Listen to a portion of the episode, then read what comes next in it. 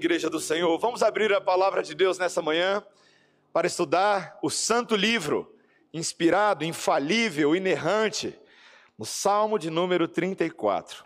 Salmo 34. Nessa manhã, todo o Salmo, versículos 1 a 22, será o tema da nossa meditação e da nossa reflexão. Salmo 34, versículos 1 até o versículo 22.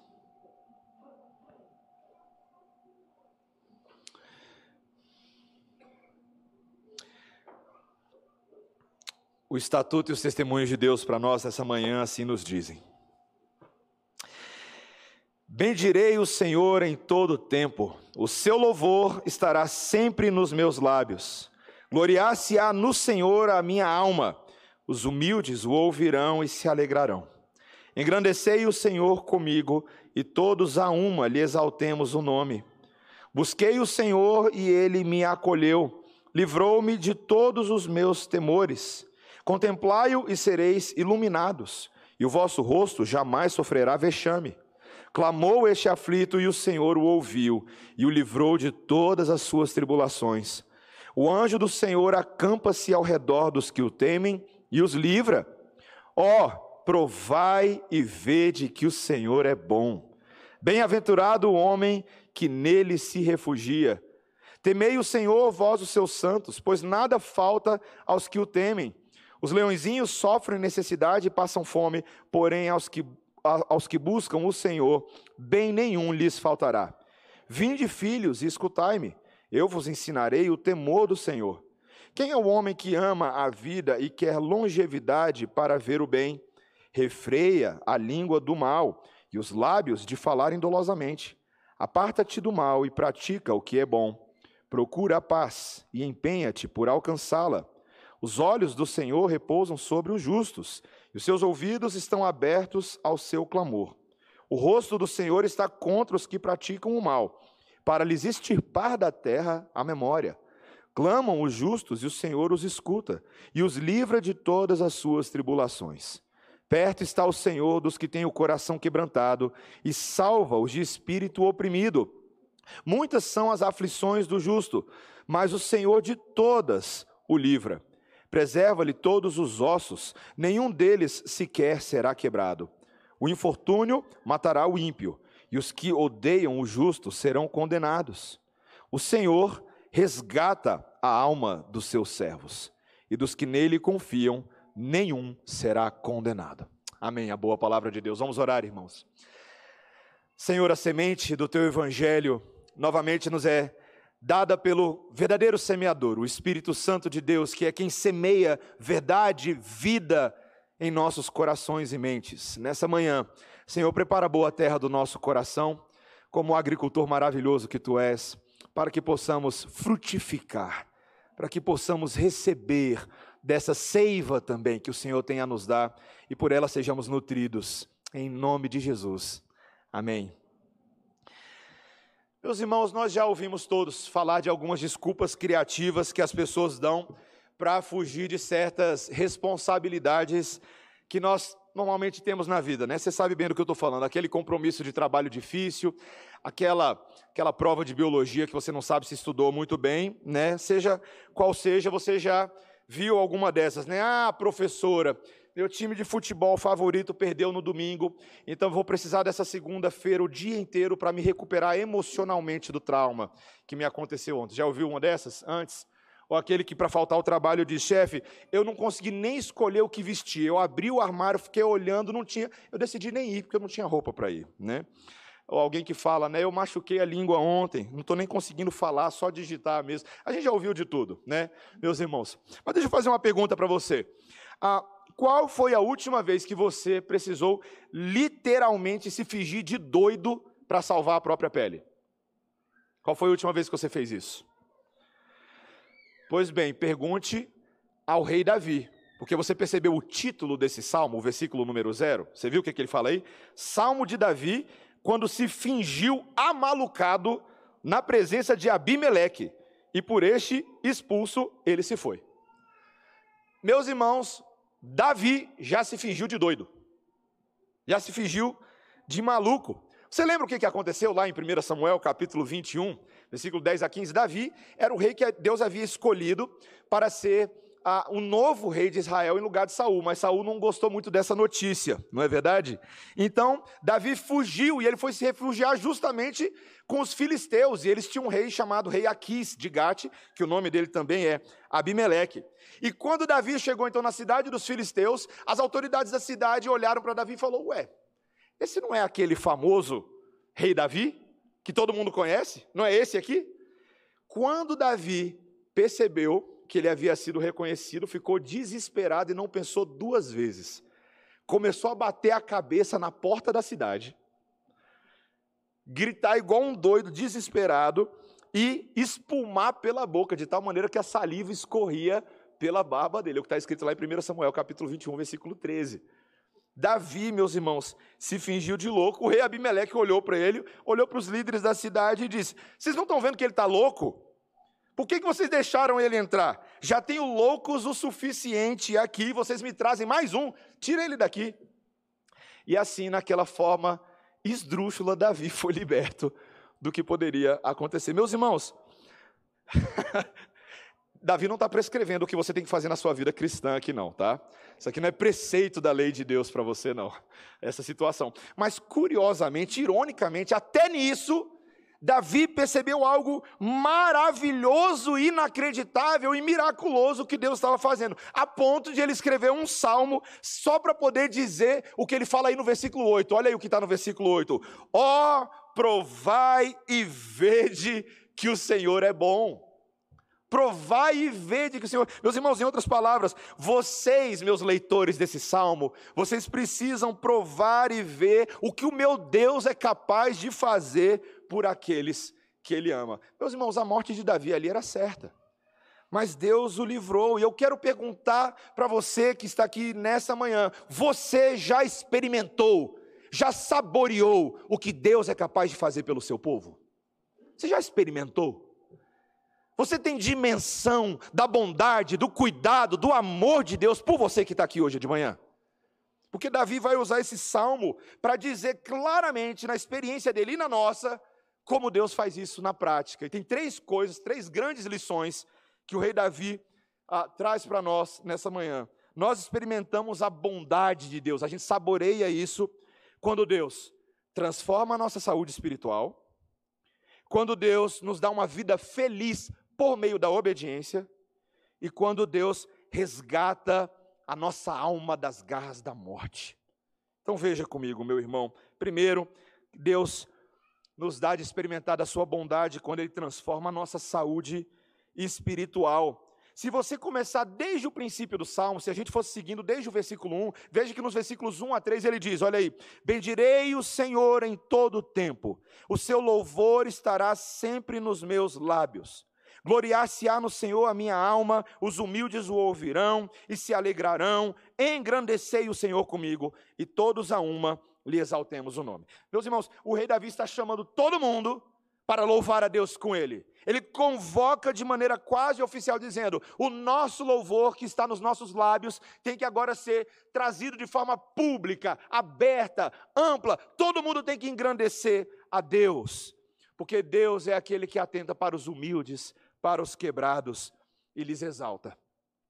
Meus irmãos, é, Davi aqui, ele está ele tá quase como um time de futebol que acabou de ganhar um campeonato, mas era aquele time que tinha tudo para cair para a segunda divisão. Por que, que eu estou falando isso? Porque Davi, meus irmãos, o contraste aqui é muito grande. Davi estava fugindo de Saul. Veja, num dia se ouve a notícia, olha, você vai ser o novo rei. Mas no dia seguinte, o antigo rei não quer perder o posto. E começa a perseguir, começa a fazer de tudo para espreitar Davi. Ele temia pela sua própria vida, e todos os aliados de Saul estavam promovendo esse ataque, essa perseguição contra Davi. Se você for ver, no texto ele menciona várias palavras que descreviam a situação anterior dele. Veja, ele fala no versículo 4, olha aí. Todos os meus temores. Ele tinha medo, ele tinha medo real. No versículo 5, ele usa a palavra vexame, vergonha. Ele estava sendo submetido a esse processo. No versículo 6, veja, ele menciona aqueles que estão aflitos e aqueles que no final do versículo ele fala todos os que estão passando por tribulações. O problema de Davi, meus irmãos, era real. Então, quando Deus fez algo por ele, só lhe competia jubilar, exaltar, se alegrar. Meus irmãos, quando Deus muda a nossa sorte, é isso que o crente faz. Ele exalta, ele louva, ele canta. Meus irmãos, por que, que a gente canta no culto público e solene a Deus? Já parou para pensar? Tem um ditado que diz: quem canta os males espanta. Você já ouviu antes? No nosso caso é um pouco diferente. Quem canta é porque os males já foram espantados. Deus cuida da igreja. Deus manda a igreja louvar, porque Ele é o Senhor da igreja.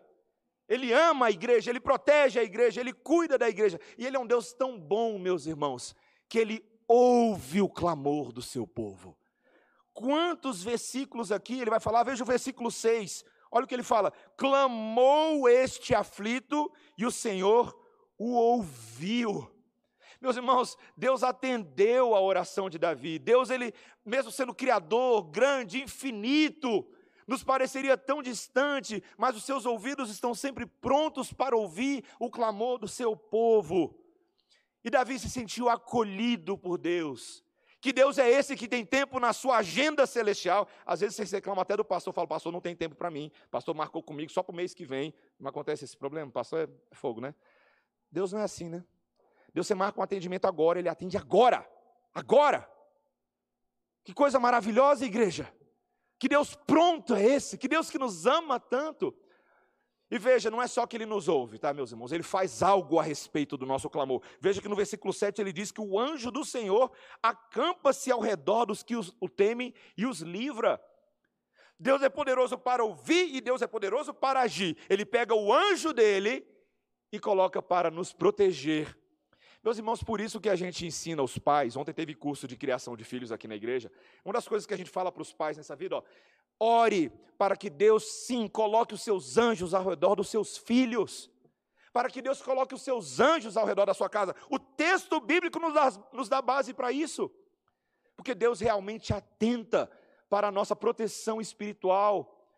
Meus irmãos, veja, ele continua dizendo que Deus provê, olha o que ele diz no versículo 9: Temei o Senhor, vós os seus santos, pois nada falta aos que o temem. Os leõezinhos sofrem necessidade e passam fome, porém aos que buscam o Senhor, bem nenhum lhes faltará.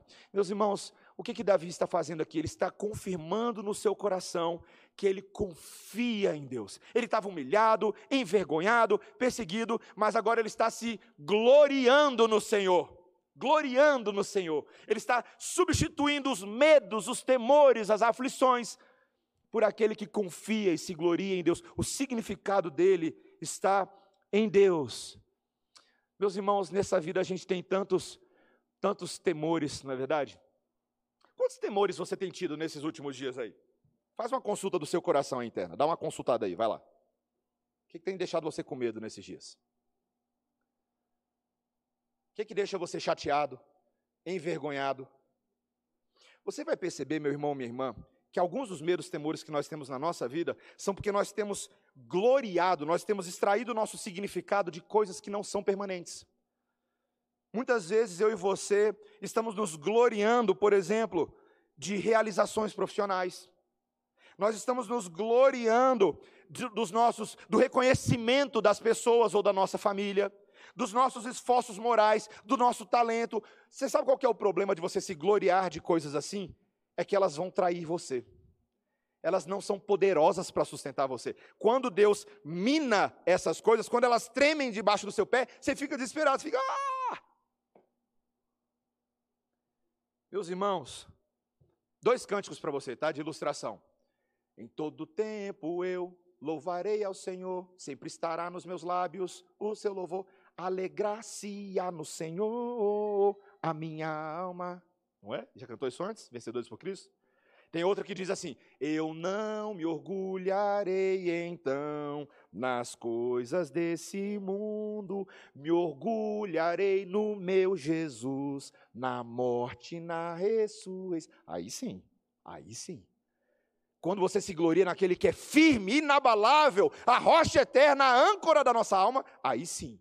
Aí você consegue passar por doenças, você consegue passar por ameaças de perder o seu emprego no trabalho, você consegue passar por, Senhor, eu estou com medo de, me, de, não me casar, mas o Senhor é a minha rocha. Senhor, eu estou com medo porque meu casamento não está dando certo, mas o Senhor é a minha rocha. Está vendo?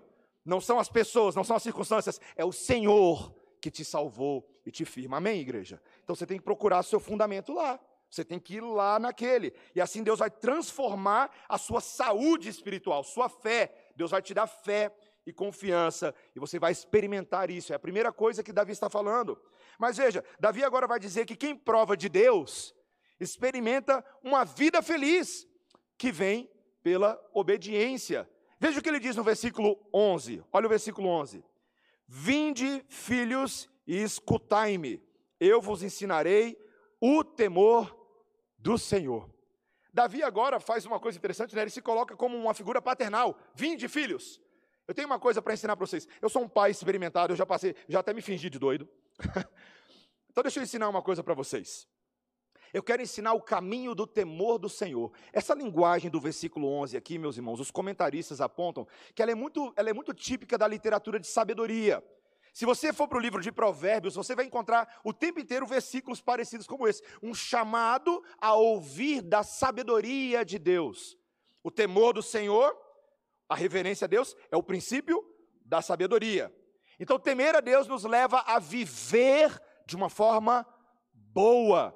E o que Davi vai mostrar agora, meus irmãos, é que quem quer viver uma vida boa, quem quer ser feliz, precisa praticar uma vida boa. Olha o versículo 12. Quem é o homem que ama a vida e quer longevidade para ver o bem? Refreia a língua do mal e os lábios de falarem dolosamente. Aparta-te do mal e pratica o que é bom, procura a paz e empenha-te por alcançá-la.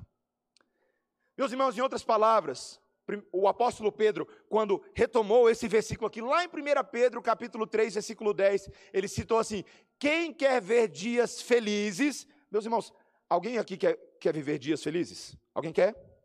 Quer? só para você não dormir no domingo de manhã. Pode levantar a mão se você quer viver dias felizes. Pode levantar a mão. Parece pergunta da Xuxa, né? Todo mundo está feliz, está feliz. Mas todo mundo quer ser feliz, não é? Quem quer ver dias felizes? Olha o que ele diz: refreia a língua do mal. Quem quer experimentar a felicidade precisa, na verdade, obedecer o que Deus tem para ele, para que a pessoa seja feliz. Meus irmãos, essa, essa tese, esse princípio espiritual de obedecer a Deus para ser feliz, é exatamente, exatamente o que Satanás levou Adão e Eva a duvidarem lá no Éden. Deus havia dito para Adão e Eva: vocês serão felizes se vocês me obedecerem e não comerem do fruto do bem e do mal. Satanás foi lá e questionou exatamente isso, não é? Não. Deus, na verdade, está colocando essa regra porque Ele quer que vocês sejam infelizes. Se vocês obedecerem a Deus, vocês serão infelizes. Mas se vocês obedecerem a vocês mesmos, ao que vocês querem fazer, vocês serão extremamente felizes. Meus irmãos, que mentira satânica, literalmente, não é? Siga o seu coração rumo ao inferno. Meus irmãos, essa é a proposta de Satanás, essa é a mentira que penetrou fundo no coração de todo ser humano. Quando ele disse que nós seríamos mais felizes se, em vez de Deus, nós escolhêssemos como nós deveríamos viver a nossa vida. Meus irmãos, mas isso não é verdade. O caminho da obediência de Deus parece um caminho estreito, mas o fruto que você colhe desse caminho é incomparável. E veja, ele dá um exemplo muito prático, né? Para ser feliz tem que refrear a língua do mal. É bem prático isso. Oh, meus irmãos, não, dava, não daria para ser mais prático essa orientação do Espírito Santo. Você quer ser feliz? Segura essa linguinha que tem dentro de você. Porque essa linguinha, como Tiago falou lá em Tiago capítulo 3, é mundo de perdição, isso aí é veneno puro. Segure essa língua dentro de você. Meus irmãos, meus irmãos, quantas vezes estava tudo indo bem e você decidiu abrir a sua boca? Quantas vezes?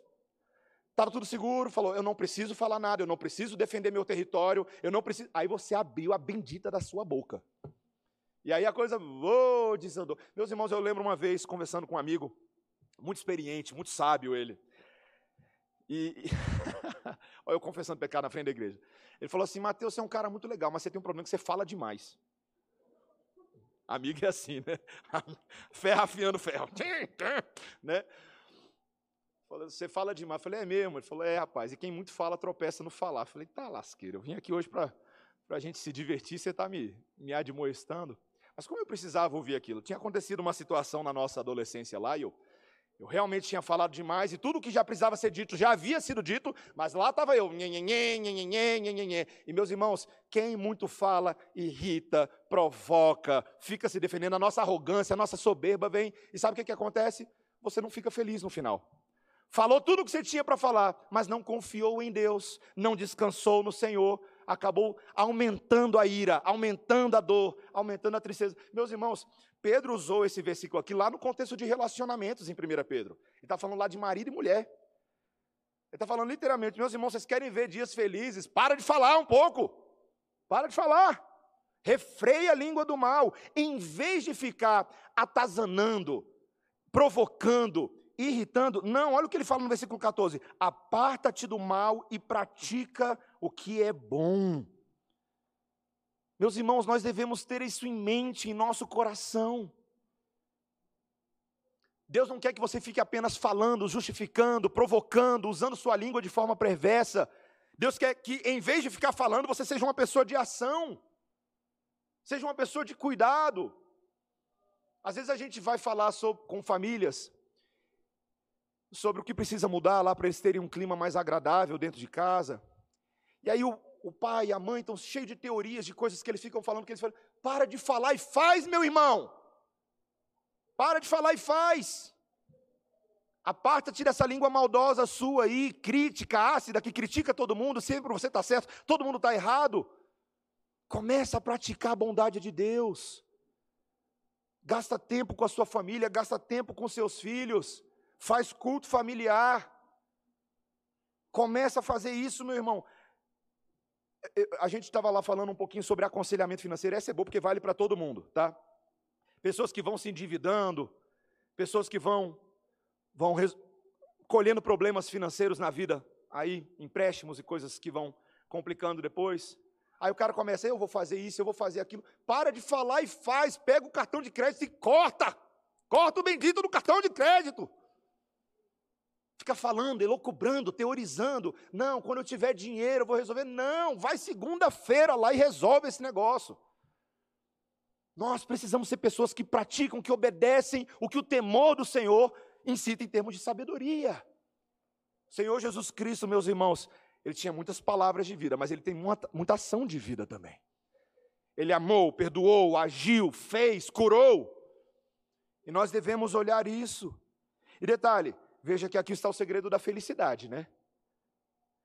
Deus está falando: se você quer amar a vida e ver dias felizes, nós precisamos amar a vontade de Deus e obedecer à vontade de Deus. Você vai experimentar, eu te garanto, meu irmão, você vai experimentar bondade, esse sabor maravilhoso de quem tem saudade da felicidade, você vai sentir isso. Você vai ter isso.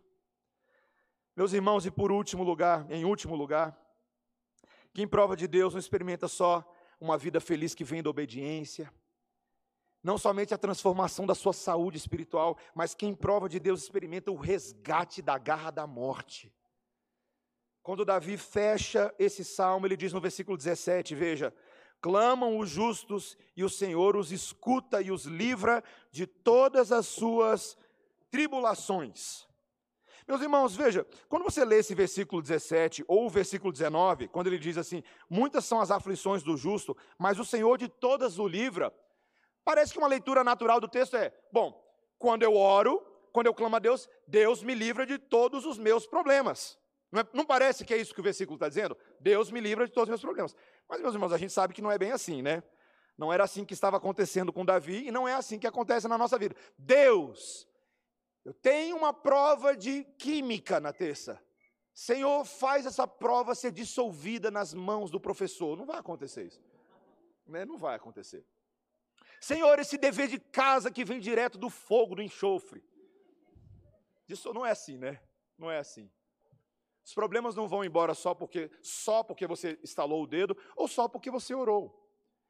Mas então o que é que o salmista está falando? Meus irmãos, o que o salmista está falando é que, na verdade, o livramento vem com o problema. De novo, eu vou repetir. O livramento vem com o problema, com a tribulação.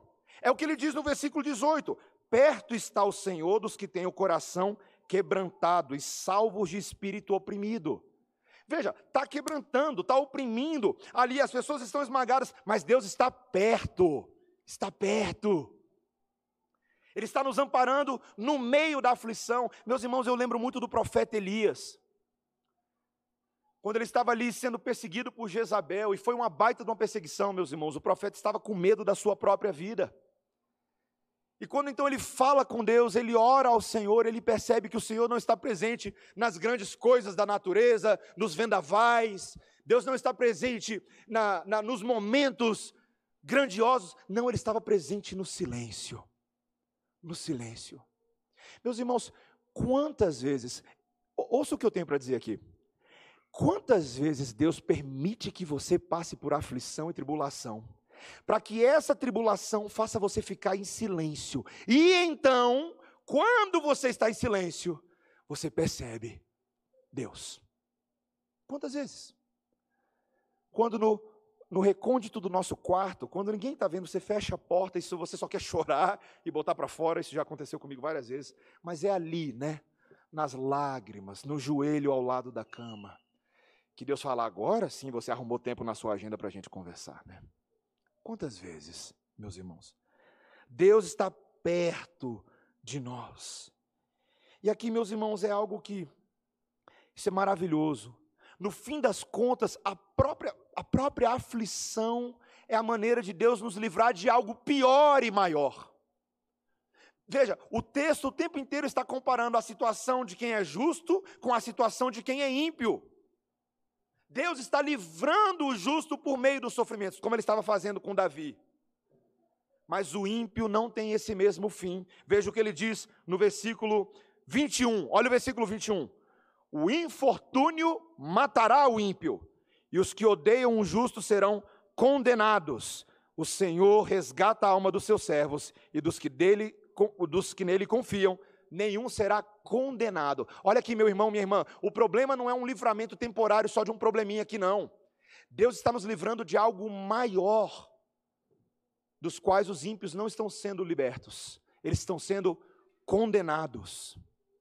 Meu irmão, minha irmã, Davi estava olhando para a situação de Abimeleque, dos filisteus, de muitos pecadores falando: o problema de vocês é bem maior do que o que eu estou passando agora. O problema de vocês é que vocês estão eternamente condenados. Veja o que ele diz lá, volta um pouquinho no versículo 16. Olha o que ele diz: O rosto do Senhor está contra os que praticam o mal, para lhes extirpar da terra a memória. Vocês que vivem pela impiedade, pela maldade, vocês serão eliminados. Eliminados. Não vai ficar herança de vocês sobre a terra. Mas Davi está falando, mas os justos, os justos, olha o versículo 22, olha o último versículo. Eles serão resgatados, a alma do servo será resgatada pelo Senhor. A palavra resgate aqui, tá, meus irmãos? Se você for ver a tradução aqui do hebraico, ela é bem próxima da palavra redimidos. Redimidos. Esse texto aqui, meus irmãos, eu confesso, quando eu quando eu comecei a estudar esse texto aqui, eu não dei, eu não dei muito crédito para algumas afirmações. A gente fica com aquelas mais famosas e a gente se esquece de algumas outras que são extremamente profundas, mas passam despercebidas aos nossos olhos. Olha o versículo 20. Dá uma olhada no versículo 20. Preserva-lhes, preserva-lhe todos os ossos, nenhum deles sequer será quebrado. Interessante, né? Davi falando, ó, o justo passa por aflição, mas Deus vai preservar todos os ossos dele. Ué, que, que linguagem estranha, de vez em quando o nosso osso é quebrado. Mas veja, Davi não está falando aqui de coisas temporais, ele está falando de coisas eternas. Você consegue lembrar em algum lugar na Bíblia que fala sobre esse negócio de osso não ser quebrado? Quando o povo de Israel saiu do Egito, Deus instituiu um negócio chamado Páscoa. Vocês lembram? Páscoa. Páscoa era uma refeição cerimonial cujo objetivo era lembrar o povo do livramento que Deus lhes deu no Egito. Eles foram libertos da garra de Faraó, porque Deus, com sinais e prodígios e dez pragas, e abrindo o mar vermelho e mandando o maná do céu, ele estava libertando o seu povo dessa escravidão. Então, quando Deus, meus irmãos, instituiu a Páscoa oficialmente em Êxodo, capítulo 12, versículo 46, uma das instruções sobre o cordeiro era a seguinte: o cordeiro há de ser comido numa só casa. Da sua carne não levareis para fora, fora da casa, nem lhe quebrareis osso algum. Tá? Êxodo 12, 46. Veja, meus irmãos, aqui parece, parece só uma coincidência, né? Ué, será que Davi então está só mencionando Êxodo 12, 46? e fazendo uma, uma, uma alusão entre o sofrimento dele, do justo agora, e o cordeiro da Páscoa? Uhum. Você sabe para onde eu estou indo, né? Abre comigo a Bíblia aí agora em João capítulo 19. João capítulo 19, versículo 31.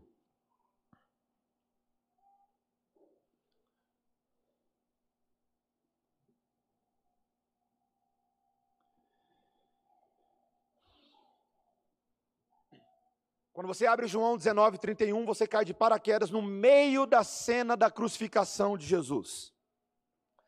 Na sexta-feira, Jesus havia sido crucificado. Você conhece bem a história, a humilhação, a dor do Filho de Deus, o sofrimento. E Jesus de fato morreu. Meus irmãos, o Filho de Deus de fato bateu as botas. E quando chega no sábado, porque ninguém lembra do sábado, todo mundo lembra da sexta e do domingo, mas ninguém fala do sábado. Quando você olha para a cruz no sábado, o que, que tem lá? Tem um corpo, tem um cadáver.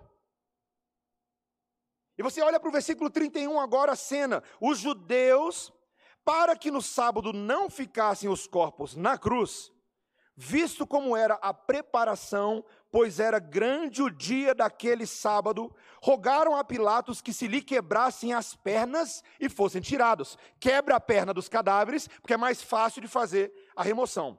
Versículo 32. Os soldados foram e quebraram as pernas ao primeiro e ao outro que com ele tinham sido crucificados. Chegando-se, porém, a Jesus, como vissem que já estava morto, não lhe quebraram as pernas. Mas um dos soldados lhe abriu o lado com uma lança, e logo saiu sangue e água. Aquele que isto viu testificou, sendo verdadeiro o seu testemunho e ele sabe que diz a verdade para que também vós creiais. E isto aconteceu para se cumprir a escritura, o quê?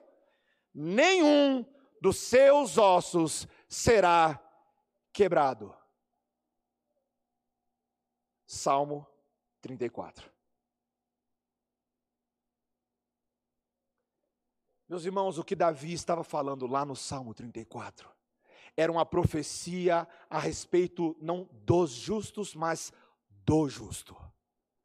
O Filho de Deus, que é o verdadeiro justo, que conhece a aflição, que passou por todos os nossos temores e muito mais, que verdadeiramente era homem de dores, que sabe o que é sofrer e que experimentou a morte real, essas coisas no Salmo 34 aconteceram para que a nossa fé fosse confirmada. Os romanos quebram a perna de um, quebram a perna de outro, mas não quebram a perna do Filho de Deus, para que se confirmasse as Escrituras, nenhum dos seus ossos será quebrado. Você consegue ver a esperança desse texto, meu irmão, minha irmã? Davi estava experimentando quão bom e quão agradável era o Senhor, porque Jesus, Jesus, o Cordeiro Pascal, do Egito estava libertando tanto os israelitas quanto Davi. O cordeiro pascal é aquele, meus irmãos, que resolve o problema dos crentes. Meu irmão, só o Novo Testamento revela para a gente o quanto essa promessa custou para Deus. Na cruz, preste atenção, na cruz Jesus garantiu que por causa do que ele fez não havia, não haveria mais nenhuma condenação para nós. Agora, pois, mais não há mais nenhuma condenação para aqueles que creem em Cristo Jesus. Romanos capítulo 8, versículo 1. Quem se refugia em Jesus, quem está nele, experimenta algo, prova algo, vê algo, que maravilhoso, que o título do sermão está do lado de uma cruz, né? prova algo, vê algo que eu não sei nem se o próprio rei Davi dimensionava toda a grandeza do que nós estaríamos experimentando hoje. Meu irmão, minha irmã, se você acha que o rei Davi provou e viu que o Senhor é bom, quando ele o livrou de Abimeleque porque se fez de louco, imagine nós que provamos e vemos que Deus é bom por causa da loucura da cruz que Deus fez em nosso lugar. Loucura! Loucura! 1 Coríntios capítulo 1, versículo 14. Mas para nós, salvação, resgate, vida.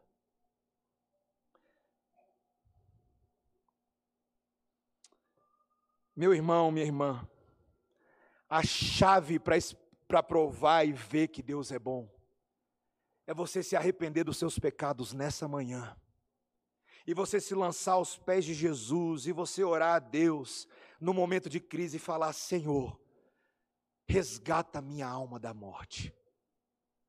Muitas vezes, ontem eu estava conversando com a minha esposa, meus irmãos. Ontem eu tive um papo teológico bom com a minha esposa. Minha esposa falou umas coisas que eu estava precisando ouvir. Ela tem acompanhado muitas pessoas, ela, ela é discipuladora, ela, ela conversa com muita gente na igreja e ela ela falou para mim assim: meu bem, eu acho que uma coisa que nós perdemos de vista e as pessoas perdem de vista é que o pecado é algo grave, que é algo sério, que representa morte espiritual. Tem gente que está brincando com o pecado. Tem gente que está vivendo uma vida de qualquer maneira e a gente continua em pecado porque a gente se esquece de quem Deus é. Mas, meus irmãos, na cruz Deus mostrou exatamente que Ele é. O salário do pecado é a morte. Mas Deus nos dá a vida eterna em Cristo Jesus. O perdão está disponível a todos. Provai e vede que o Senhor é bom. Provai e vede. Meu irmão, você quer provar e ver que o Senhor é bom? Você quer? Você quer mesmo? Você quer ser feliz? Davi não está dizendo, veja apenas as credenciais do meu Deus ele está virando para você e saboreia isso aqui, ó. Dá uma mordida nesse negócio aqui, ó. Come aqui para você ver. Igual minha filha Melissa, às vezes eu ofereço um negócio para ela. Outro dia eu fui dar um bolo de chocolate, ela olhou e falei, hum. Falei, come, filha, é gostoso. Papai está falando que é bom. É gostoso. Hum. A gente olha e acha que não é bom, né? E Deus está falando, come desse negócio aqui, é bom. Senhor, eu não quero do alimento que o Senhor para oferecer, mas sou eu que estou oferecendo para você. É bom, é vida. Você vai ser feliz. Come dessa árvore da vida aqui, come dessa árvore da vida. Meus irmãos, ainda bem, ainda bem, que a escolha de comer da árvore da vida não compete ao nosso livre-arbítrio, porque se competisse a gente estava frito. Mas Deus nos elegeu e nos predestinou e nos salvou para que nós fôssemos participantes do alimento celestial. Talvez você nem perceba muito isso, mas se você está aqui hoje de manhã, se você crê em Cristo Jesus, é porque Deus te escolheu para provar e ver que Ele é bom. Então não seja uma criança rebelde. Abre a boquinha e mastiga 32 vezes de cada lado, porque essa palavra vai te salvar, vai te nutrir. As proteínas espirituais de Deus vão te tornar um crente firme, forte para a vida. E você vai ser daquelas pessoas que né, passa na rua e alguém fala, mano, como ele é fortinho, né? Como ele é fortinho. Porque a nossa força, meus irmãos, é a graça de Cristo iluminando o nosso rosto e nos dando fé para viver nesse mundo. Essa é a nossa força, vem do Senhor e volta para o Senhor. Meu irmão, minha irmã, nessa manhã o Senhor está chamando você a provar e ver que Ele é bom. E eu quero fechar o meu sermão dizendo o seguinte: quando você der o primeiro passo da obediência, o primeiro passo, você vai começar a descobrir o quanto Deus é bom e bondoso. Quando nós começamos a nossa vida cristã, às vezes lá atrás, o nosso conhecimento é parcial, é incompleto, mas à medida que você confia em Deus diariamente e obedece à lei de Deus diariamente, você vai experimentar o tanto que Deus é bom. Porque Cristo Jesus está te ajudando a fazer isso. Então, meu irmão, minha irmã, nessa manhã, confie no Senhor. Muitas são as aflições do justo, mas o justo sofreu as nossas aflições em nosso lugar. Que o Senhor te ajude a confiar nessa verdade, para que você, dia após dia, beba dessa misericórdia que é renovada sobre você todas as manhãs e viva de acordo com a misericórdia. Amém? Vamos orar, igreja do Senhor. Senhor Deus, obrigado, Senhor, pelo cordeiro cujos ossos não foram quebrados, para que se cumprisse a Escritura e nós soubéssemos nesta manhã que nós servimos ao Deus vivo. Cristo é o Senhor da igreja. Ele foi obediente em nosso lugar. Ele cumpriu toda a lei em nosso lugar. E agora em Cristo Jesus nós podemos amar essa verdade e obedecer seguindo os passos de Jesus. Senhor, nós sabemos que esse desafio da autonegação não é pequeno. A nossa língua é venenosa, Senhor. A gente às vezes tem dificuldade de parar de fazer o mal, mas Senhor, ajuda-nos a empenharmos nosso esforço nessa manhã. Empenhados, comprometidos. Se Cristo foi a cruz, que nós também saibamos dizer não a nós mesmos, tomar a nossa cruz e seguir a Jesus. Senhor, faz isso nos nossos casamentos, faz isso em relação aos nossos filhos faz isso em relação ao desânimo, à incredulidade. Ó oh, Senhor, tem misericórdia de todos aqueles que estão tristes, abatidos, que as nossas ansiedades, que a nossa vergonha e que o nosso desânimo, essas coisas que surgem quando a gente tenta se gloriar em outras coisas que não a tua bondade, teu amor infalível por nós, Senhor, que elas sejam deixadas de lado que o Senhor nos ensine a olhar para Ti e buscar o Senhor até que nós conheçamos o esplendor da Tua alegria. É a nossa oração nesta manhã, Senhor, em nome de Jesus. Amém.